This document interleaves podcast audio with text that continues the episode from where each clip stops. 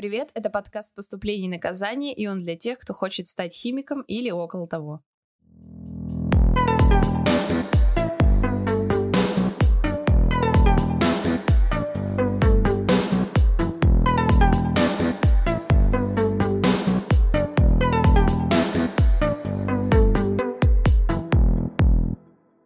Иногда нам не с первого раза удается найти себя или поступить в нужное место. И сегодня мы говорим о том, что делать, если ты понял, что учишься не там, где хотелось бы.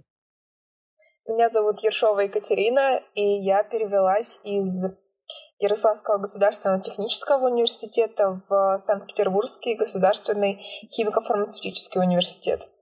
А, в одиннадцатом классе я мечтала и бредила поступить в медицинский институт, но этого не сложилось. Я пошла в политех, потому что там была такая специальность, как фармацевтическая химия, и я подумала, что, в принципе, это очень близко, и почему бы и нет. Но потом я поняла, что это совсем немножко не то, что я ожидала. Ну, по факту, ты как бы обучаешься на фармацевтическую химию, то есть как тебе изначально об этом говорят. То есть там несколько вариантов. Это нефть, биоорганика и фармхимия. И я хотела именно на фарм. И то есть работать потом на производстве Ярославля на каком-то фармацевтическом компании. Но, как я узнала потом, в дипломе у меня будет написано, что я химик-преподаватель. Никакой приписки о фармации там и речи не будет на фармацию ты сам не выбираешь, то есть ты можешь писать заявление, но все зависит от твоего рейтинга.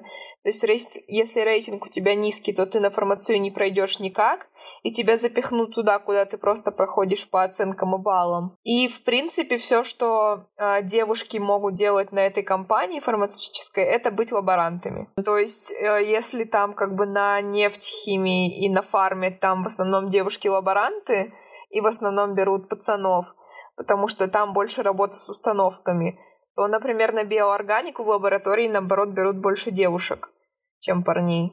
Ну, в общем, тебе политех Ярославский не понравился. Ну, в принципе, как институт он нормальный. То есть, если бы я шла именно на химию, я бы осталась там, потому что действительно ее будет очень много, было бы. И, в принципе, я думаю, что я была бы всем довольна.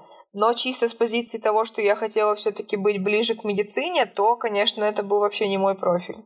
А дальше я начала просто искать варианты, я начала писать в различные институты и узнавать, возможен ли перевод с такой-то специальности на лечебное дело. Сначала это были медицинские институты, так как я уже знала, что перевод обычно осуществляется со смежной специальности, когда разброс в предметах, ну, типа, небольшой, а здесь это довольно все-таки разные направления, химия и медицина. В большинстве мне ответили, что категорически нет, только с медицинского и только с чего-то похожего. Мне ответили в Павлово в первом меди о том, что, в принципе, перевод возможен, но тогда мне пришлось бы сдавать сессию досрочно, и я бы просто могла успешно ее не закрыть, так как, в принципе, мне бы просто не хватило времени на сборы документов и на сдачу всех этих экзаменов и зачетов, потому что тогда, когда э, заканчивался прием документов в Павлово, у меня еще только кончались зачеты, об экзаменах еще даже не шло речи. И потом я случайно наткнулась на вот эту фармакадемию, я как-то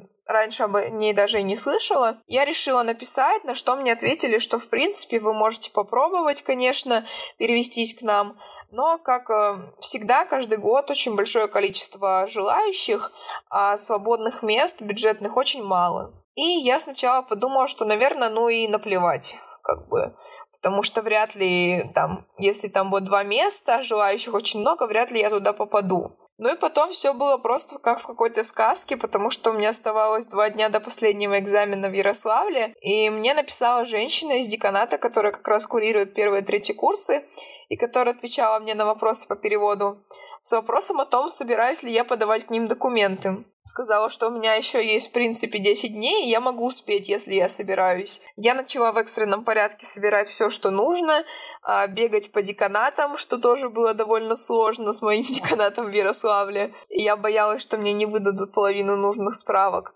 А по итогу справки эти все я собрала, я отправила, и мне сказали ждать заключения комиссии, И я была очень удивлена, когда я узнала, что бюджетных мест было всего одно, и я попала на это бюджетное место. Я была в полном шоке. Я вообще не знала, как это произошло, потому что я смотрела, что там действительно было же выложено одно бюджетное место свободное, то есть только одна девочка отчислилась за весь этот первый осенний семестр.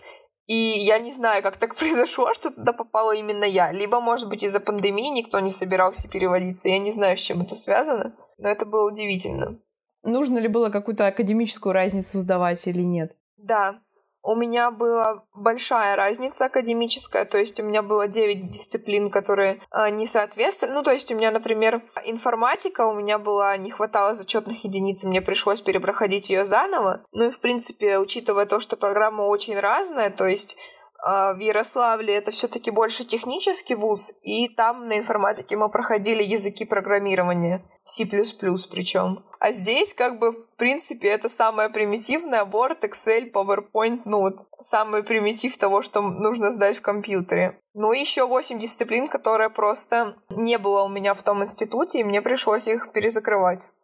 Так, под... ну то есть они сначала тебя приняли, а потом ты их перезакрывал, или как? Да, да. То есть мне сначала вышло, э, прислали на почту письмо э, о том, что они меня принимают, то есть что э, решением комиссии было принято, что меня переводят туда. После мне выслали документ с теми предметами, которые мне перезачтут. То есть те дисциплины, которые у меня совпадали, и, например, было количество часов либо одинаковое, либо больше, как, например, было с химией. У меня химии там было в два раза больше, чем здесь, поэтому мне ее зачли сразу за два семестра. И мне не пришлось сдавать экзамен в этом семестре по этому предмету. И потом уже, когда я приехала туда, дала все документы и вышел приказ о моем зачислении, мне прислали уже приказ о том, какие дисциплины я должна закрыть здесь, которые не совпали. А ты это делала в январе? В принципе, нет. Ну, как бы я начала в январе-феврале... Ну, я в феврале, получается, я только приехала. 8 февраля официально зачислена я была только 17 по приказу. И после этого я начала писать преподавателям. И, в принципе, вот, например, с информатикой я вожусь еще до сих пор, потому что там преподаватель может не отвечать и загружено. А так, в принципе, ну, например, могли выставляться какие-то сроки, как было с биологией. Мне нужно было сдать лабораторные до конца марта, но я не успела, потому что у меня были предметы уже этого семестра. Но не было в этом ничего страшного, я просто спокойно написала позже, прислала позже, прикрепила там э, Veils на платформу, через которую мы занимались, и все. В принципе, все учителя это понимали, и все было нормально. Главное было это все закрыть. Ну и как тебе сейчас новый университет? Ты довольна? Я довольна. По крайней мере, да, это все равно не лечебное дело, куда я собиралась, но, по крайней мере, я понимаю, что это уже медицина, это уже не штамповать таблетки просто на заводе э, бездумно и следить за аппаратом. Ну, просто там доходило действительно до смешного. То есть ребята, которые проучились там 4 года бакалаврами и пошли в магистратуру, и сейчас работают в Ярославле на Эрфарме, и мы спрашивали их о том, а вот что ты вообще там делаешь? То есть мы у парня спросили, который учится на первом курсе магистратуры. Он говорит, ну, мой рабочий день заключается в том, что я прихожу, переодеваюсь, и я ну, типа, заливаю концентрат в установку и слежу, чтобы эта установка не бомбанула. И вовремя сливаю то, что из нее выходит. Это, в принципе, весь его рабочий день. То есть он просто наблюдает за тем, чтобы ничего не произошло. И вовремя заливает и выливает нужные жидкости. По-моему, это не стоит обучение, пятилетнее обучение с кучей мороки. Тем более, что в любом случае в дипломе у меня была бы прописана профессия химика-преподавателя, и даже была бы практика, как я потом узнала, преподавательская. А здесь, в принципе, то есть это действительно уже ближе к медицине, да, и это а, фармация, причем с возможностью выбора того, что тебе более интересно, то есть как я поняла, здесь фармация это общее, как бы просто фармацевт-провизор это пять лет. Дальше есть три варианта повышения квалификации, того, что тебе более интересно. То есть это либо маркетинг, ну, то есть продажа всего, а, различная ре- реализация таблеток, либо ты будешь э, технологом, то есть именно штамповкой, э, либо аналитиком, то есть это различные экспертизы, разработка и так далее. В принципе, это, мне кажется, гораздо интереснее, когда ты можешь выбрать то, что тебе действительно нравится. И нет какого-то одного варианта.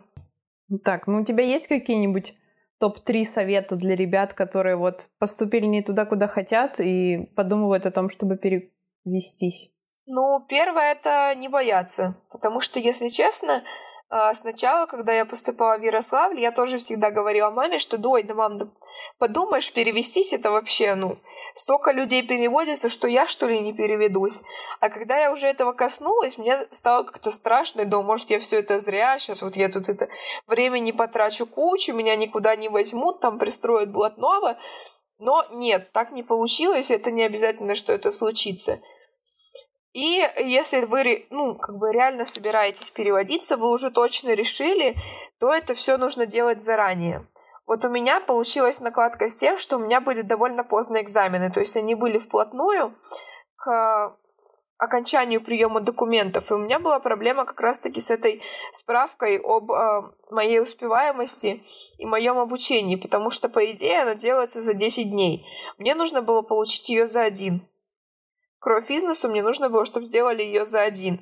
Я не знаю как, возможно, э, на это повлиял тот факт, что когда я пришла в деканат, э, мне любезно сказали, что вы знаете, как бы у ректора сейчас э, прокурорская проверка, поэтому ему будет не до вашей справки, вероятно, что вам ее выдадут 0,1.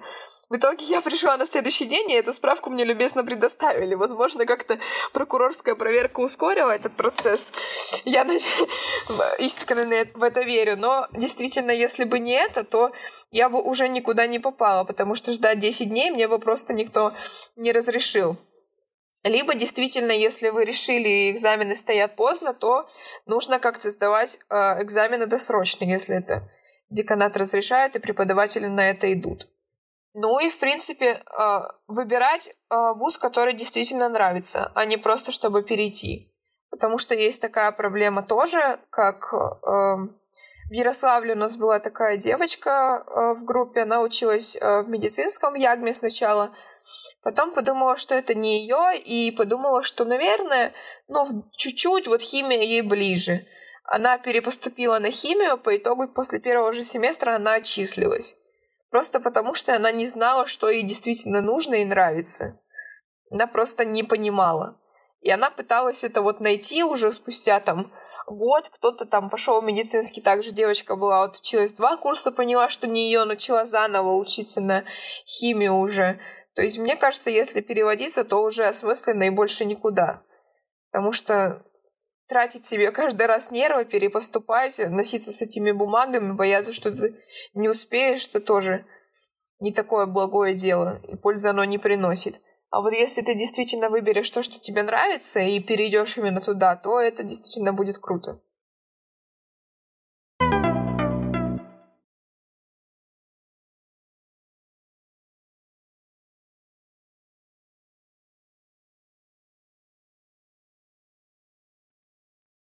Здрасте, меня зовут Артем Чубарков. Я учился на первом курсе химфака СПБГУ, однако а, из-за некоторых обстоятельств, о которых расскажу позже, я решил перепоступить в другой вуз, и перепоступил я на направление инфохимия в ИТМО.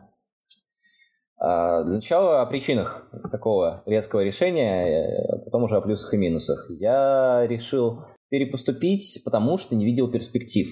Э, это мой личный пунктик, и, в принципе, перепоступление это э, рассматривается как такой очень смелый и непонятный для многих шаг. Но почему, в конце концов, я предпочел ИТМО и СПБГУ? Потому что, э, так или иначе, хоть в СПБГУ и прекрасно учат, в СПБГУ прекрасная наука, университет довольно бедный. Я ничего не хочу сказать по, по поводу людей, которые там работают и всякое такого, но э, просто я видел факт, что у нас в одной из лабораторий, по-моему, каф- на кафедре органической химии, э, заведующий лабораторией за отопление платил самостоятельно. Вот, не могу там и, и на личности распространяться, и ничего, но вот как бы такая ситуация стояла. Линолеум отклеивался, реактивы были старые, оборудование там где-то в лабораториях не хватало на кафедре, когда ну, практикум по неорганике проходил на первом курсе.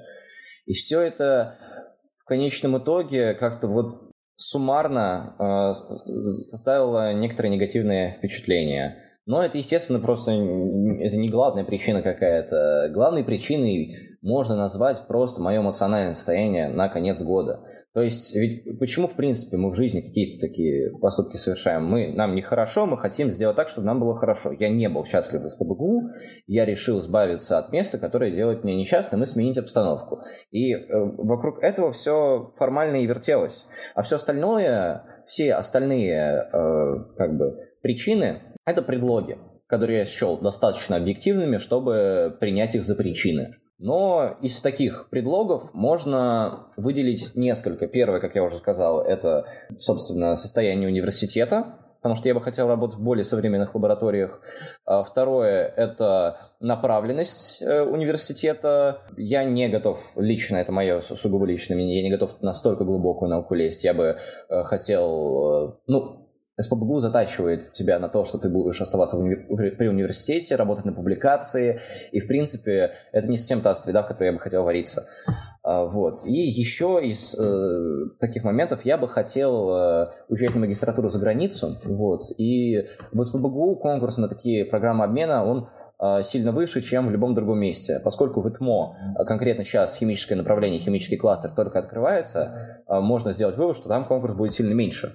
И я бы хотел, собственно, попробовать себя в контексте кластера ИТМО э, куда-то запихнуть в другие страны. И там на инфохимии в ИТМО есть связь с Ливерпулем, Сингапуром, со Страсбургом. А глава направления, она была приглашенным профессором в Гарварде вообще некоторое время. Там и с Гарвардом есть некоторая связь. Вот. И как бы очень-очень-очень крутой перечень университетов, которые, в принципе, ребята, магистранты, которые при не инфохимии находятся, имели шанс попасть. И некоторые попадали. Поэтому я счел это таким достаточно скажем, весомым аргументом и выбрал инфохимию. По ходу перевода, как я думал, перевода по итогу перепоступления, я столкнулся с, не- несколькими проблемами, и самое главное из них, конечно, для пацанов, это армия. Потому что я, как уже сказал, я думал, что это будет перевод, а это перепоступление. Я спутал эти два понятия кардинально. Они реально катастрофически разные, потому что при переводе в другой вуз отсрочка не сгорает, а при перепоступлении отсрочка сгорает. И вот я сейчас конкретно в данный момент нахожусь в состоянии, что я звоню и консультируюсь с юристами, чтобы понять, как мне получить а, вторую отсрочку, чтобы не загреметь в армию. Это, на самом деле, как выяснилось, вполне реальная процедура, у меня есть даже знакомый, который подобное проворачивал, но это несет с собой конкретную опасность, потому что если ты отчисляешься из университета и перепоступаешь, ты автоматически теряешь отсрочку, и тебя во время осеннего призыва, и даже если ты перепоступил в хороший вуз, загребают в армию. Ну, как бы просто тебе приходит повестка. И что с ним делать, э, это как бы такой хороший вопрос. Вот. Я сейчас с ним разбираюсь, конкретного ответа дать не могу. При переводе же, э, если ты именно переводишься на, другую, э, на другое направление, то переводиться лучше, во-первых, в контексте одного вуза, то есть, если там был в СПБГУ на химии, тут, резко тебе просто что-то вдарил в голову, и ты решил, что ты физик, или ты там не ходишь на другое направление, не химия, а химия, физика, механика, материалы. Лучше вот переводиться в контексте одного э, университета.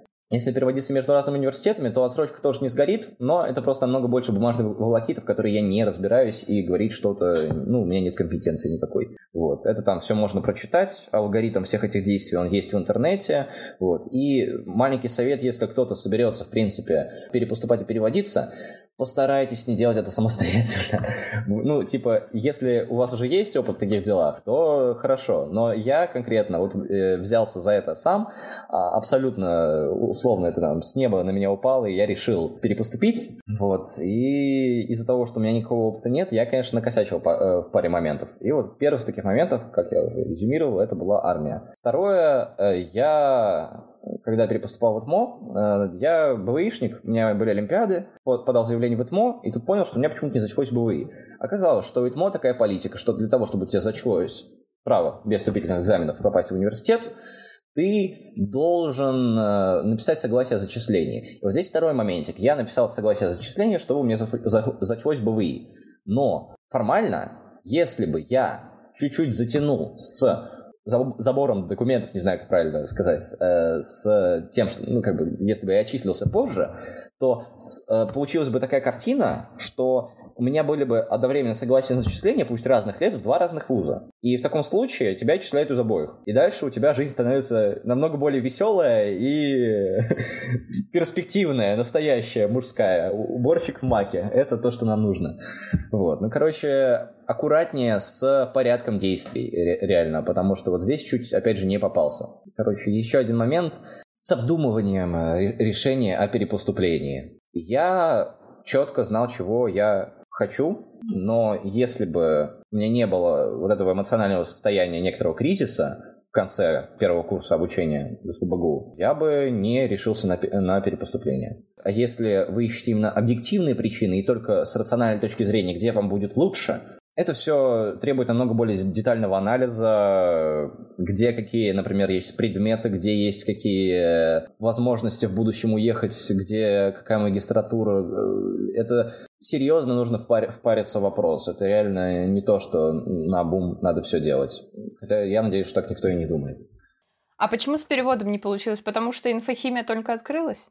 Да, инфохимия только открылась. Первый, первый год она существует, соответственно, перевод на программу просто невозможен. Хотя, ну, я бы перевелся. Я просто не видел реально конкретно разницы, опять же, между переводом и перепоступлением с юридической точки зрения, а вот она оказалась. Да, ну, если будет возможен перевод, переводите, конечно. Вот. А да, на инфохимию в этом году так не получается.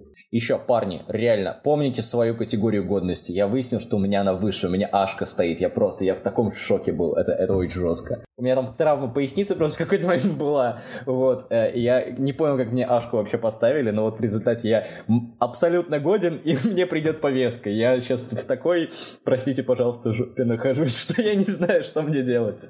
Вот. Э, аккуратнее, аккуратнее со всем этим. А, но если вот такая ситуация, как у меня случается, тоже паниковать не следует. Я лично армии не боюсь, если что. И если так, то если я уже поступил в университет, если что, и вас забирают в армию, то вы э, остаетесь в этом университете, просто у вас формально вот такой, это не совсем академ, но типа вы заморожены и просто возвращаетесь к обучению на следующий год. Проблема в том, что я при перепоступлении просто потерял уже год, и терять второй еще в армии, я, ну, мне не очень хочется, хотя я не вижу никакой проблемы в том, чтобы сходить и отслужить. Вот. Там, там еще какая-то другая химия есть. Почему инфохимия? Потому что выглядит лучше, чем остальное? На биоинженерию я не хотел, потому что инфохимия для меня звучит намного интереснее, потому что инфохимия — это в контексте, там, например, вот какие-то молекулярные моделирования можно делать. Э, ну, я думаю, ты приблизительно и там слушатели представляют, чем занимается биокат, например. Вот. И инфо, инфохимия — это направление, она имеет с биокатом довольно тесную связь.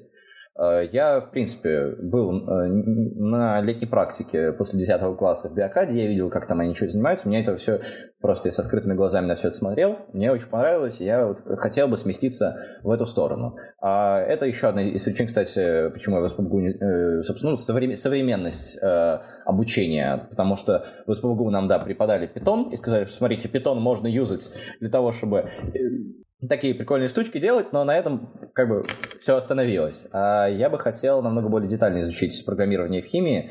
Э, я с недавних пор заинтересовался IT-сферой. Вот.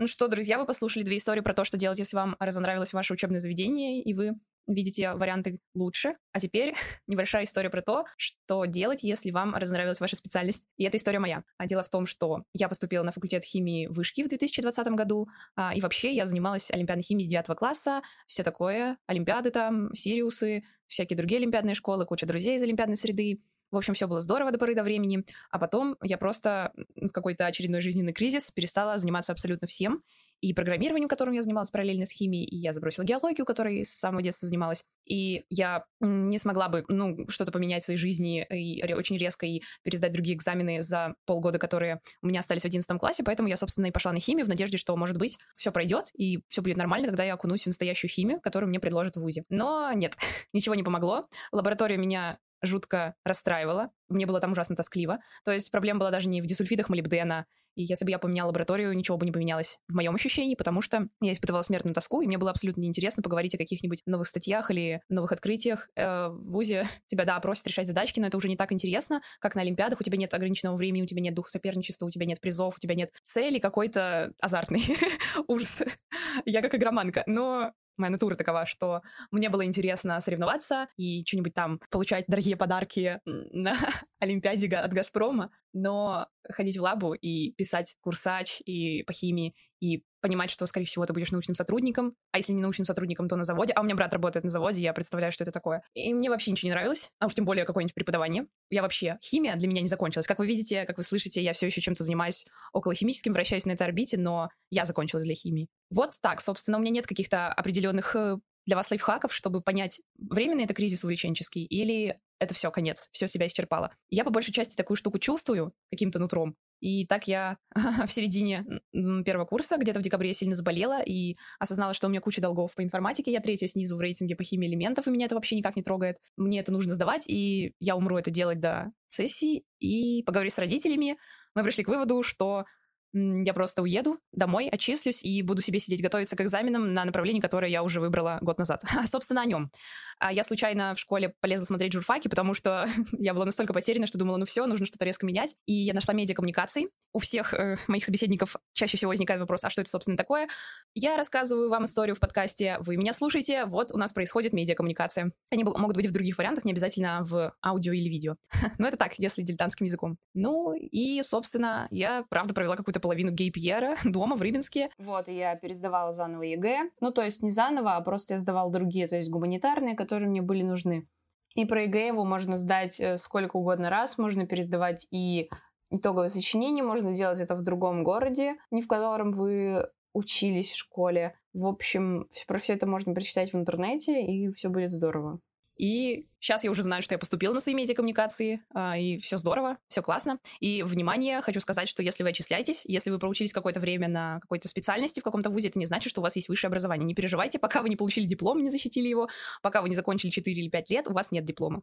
Все нормально, у вас нет высшего образования, и вы можете, все еще можете получить полное высшее образование бесплатно.